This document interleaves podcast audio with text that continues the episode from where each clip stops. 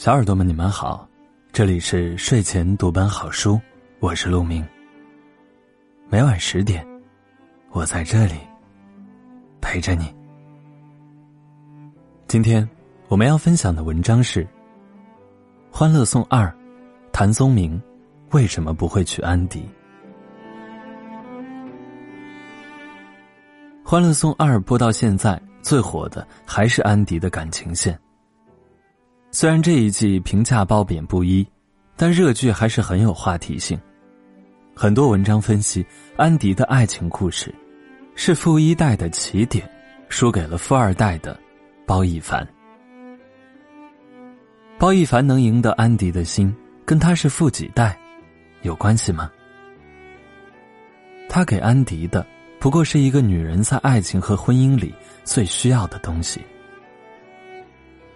安迪感情线上有三个男人，第一个是谭宗明，富可敌国的大公司 CEO，跺跺脚就能让上海多少企业倒闭的大 boss，连天不怕地不怕的曲小潇，都会退避三分的资产大鳄。他的财力、智商、情商，都是顶级的。对于安迪和这个世界，他都是神一样的存在。安迪出现状况，他是挺身而出的保护者；安迪遭遇困境，他是责无旁贷的善后者。很多追剧粉都纠结老谭为什么不和安迪在一起？为什么？因为做不到。谭松明很喜欢安迪，在他找上门去揍起点时，他就坦诚了这一点。但他也承认，他承受不了和安迪在一起后可能会承受的结果。谭宗明比起点坦诚，他早就查到了魏国强，但他没有做出任何举动。安迪为自己的病情担忧，他一直开解。安迪遇到问题和困惑，他呼之即来，来之即战。谭宗明一直很好的尽其所能的保护着安迪。他对他的付出绝对超过友情，但也只能如此。很多人会问，为什么谭宗明不能和安迪在一起？因为谭宗明这样的男人是站在人生金字塔顶端的人，他拥有的太多，必须计较得失，不是输不起，而是不能输。你可以说老谭没有起点执着。没有包奕凡用情深，但当他在这段不会有未来的感情里选择了沉默，遗憾一定会有，错过肯定错过，而这对他和安迪来说，不失为最好的选择。第二个是起点，起点也是事业成功的男人，只是经历坎坷。白手起家，完成了资本原始积累，却遭遇金融风暴的重创，经历了几乎要跳楼式的失去。最后，他是以抛弃合伙人为代价独活下来，也被深爱的女友放弃。这个过程中，他抛弃了别人，也被人抛弃。所以，即使重新拥有了财富，起点的内心对人性是不信赖的。可能是因为经历，亦或本性使然，起点心气太深。对他，谭松明的评价精确。跟安迪第一次见面，他是坐地铁去的，因为在不了解对方的时候，必须要留一手。安迪的背景让他迷惑，他开始派人调查，却被安迪识破。安迪将身世病情和盘托出后，他的第一反应。是打给心理医生咨询，这行为可以解读为关心，却更像是在分析利弊。不管出于什么目的，这种试探和调查都是令人生厌的。爱情和婚姻里最不需要的就是算计和心计，这是其一。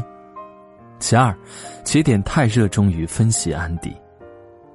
他不厌其烦的剖析安迪内心的隐痛和折磨，看上去是安抚，却让安迪一次次面对内心的不堪。想到自己的痛苦，意识到自己的不够好、不完美。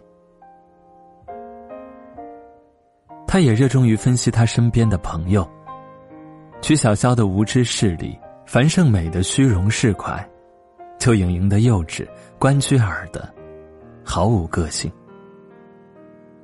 他对安迪的分析带着一种救世主的高姿态，对于安迪的朋友带着一种有钱阶层的优越感。这两种心态都令人不适。有人说起点和安迪很像。但他们相似的不过是心境，而不是三观。起点了解安迪，知道他的出身，他对生父的复杂感情，尤其是对家族精神病史的恐惧。可也正是于这种了解，他对安迪的生活介入太深。比如在瞒着安迪的情况下，安排他和父亲魏国强见面，差点把安迪。刺激发疯，在感情世界里，这是越了界的。没错，感情世界里也需要有界限，即便最亲密无间的关系，也要以尊重对方意愿为前提。相爱的两个人，是不是需要毫无保留的告诉对方自己全部的隐私和秘密？这个答案各自分明。但起点面对的问题是：当你知道了对方的全部隐私和秘密，你该如何对待？显然，起点搞错了答案。越界的结果是距离太近，无法透气。所以，安迪会说，他有点害怕起点。一个把你看得通透、让你害怕的男人，给的不是安全感。而是更加不安。最终，在安迪试探性的飙车后，起点失态了，暴露出他内心的恐惧，他，也是承担不起安迪的人生。安迪的故事让我想起了一个大学同学的姐姐。那位同学家境一般，父母都是普通人，家里还背着点外债。但他的姐姐非常优秀，名牌大学毕业，长相气质一流，有一份令人羡慕的工作。姐姐工作后不久就谈了恋爱，男方家世很好，本人也优秀。但一年多过去，都还没有见过家长，姐姐憋不住问了，男友支支吾吾的说，父母对姐姐的家庭条件不太满意，提出让姐姐给他点时间去做父母工作。这样拖到第四年，几乎是熬到了谈婚论嫁。登了记，发了喜糖，办婚礼前去做婚前体检，姐姐查出受孕几率低。其实只是几率低，并不是不孕。但拿到通知单的男友就立刻沉默了。那之后，姐姐再问他婚礼的事。他一直吞吞吐吐，最后说是父母本来就不积极。知道了体检的事，就提出婚礼能不能拖一拖。姐姐立刻明白了，利落的取消了婚礼，结婚证换了离婚证。那之后好几年里，他一直是单身，埋在工作里，仿佛忘了要谈恋爱这件事。一年前，我在一家母婴店偶遇这位姐姐，她手边挽着帅气的先生，先生怀里抱着一个可爱的男娃。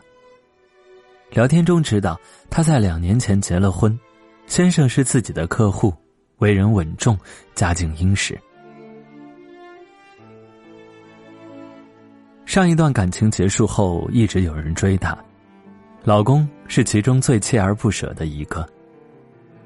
差不多一年时间，几乎天天鞍前马后的跟着，逼急了，姐姐发条微信给他：第一，我有过婚史；第二，我很难怀孕。能接受这两点，再考虑其他。微信那头没了回应，姐姐心想，不过又是个承担不起的男人罢了。谁知道一天后，微信没来，男人来了，拉着一箱子行李，把车开到他公司楼下，说要出差，得马上去机场，时间紧，就挑重点说。不能怀孕这件事，他不介意，已经花了一天时间做通了父母工作，丁克也可以，领养也可以，随你高兴。至于婚史，不过是一张纸。男人出差回来后，两个人正式开始相处，不久就去领了证。幸福的人有天眷顾，婚后不到半年，早就放弃了会有孩子的姐姐，怀了孕。错的人让人否定自己，怀疑自己；对的人让你面对自己，喜欢自己。最好的爱情是选择一个对你用了真心的男人。如果起点是那个错的人，包奕凡就是那个对的人。谭松明和起点都爱安迪，但谭松明更爱自己，起点更爱被自己改造的安迪。只有包奕凡爱的是那个真实的安迪。包奕凡身上最宝贵的东西是阳光和乐观，那是一种真正的乐观，不是强作欢颜的成熟。甚至他的骚浪贱，放在一个感情需求正常的女性身上，都会觉得太过 over。但这些，正好中和了安迪的冷漠。跟起点在一起，安迪只会清醒的活在自己的痛苦里，包奕凡则能让他。忘记这些，所以曲小娇最开始就看出来，小包比起点更适合安迪。谭松明也告诉安迪，追逐快乐是人的本能。这是两双足够刁钻的眼睛，一语中的。包奕凡是富豪圈里经营多年、花名在册的富二代，他不是没谈过恋爱的傻白甜。一头栽进安迪的温柔乡。他是阅尽了千帆，心甘情愿的向安迪袒露真诚。男人本质上都是孩子，只是他愿不愿意向你展示他孩子的一面。能让他卸下心防，才是最大的心安。爱情世界里最难得的，就是一个成年人不设防的真诚。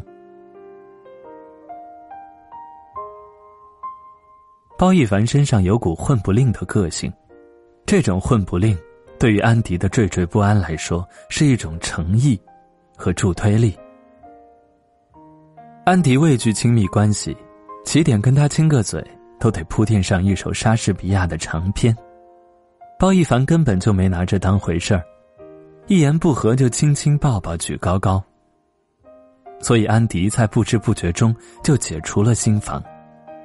未婚先孕也是水到渠成。在处理安迪内心黑洞的方式上，起点的心态是：你有病，我会陪你。他一次次强调自己不在乎，可以包容，恰恰说明了他很在乎。而包奕凡的态度是：谁说你有病，谁他妈就有病。即使你有了病，我他妈也不在乎。安迪看到起点就会想到我有病，我有病。而包奕凡让他知道，你很完美。在普吉岛上，包奕凡说过这样一番话：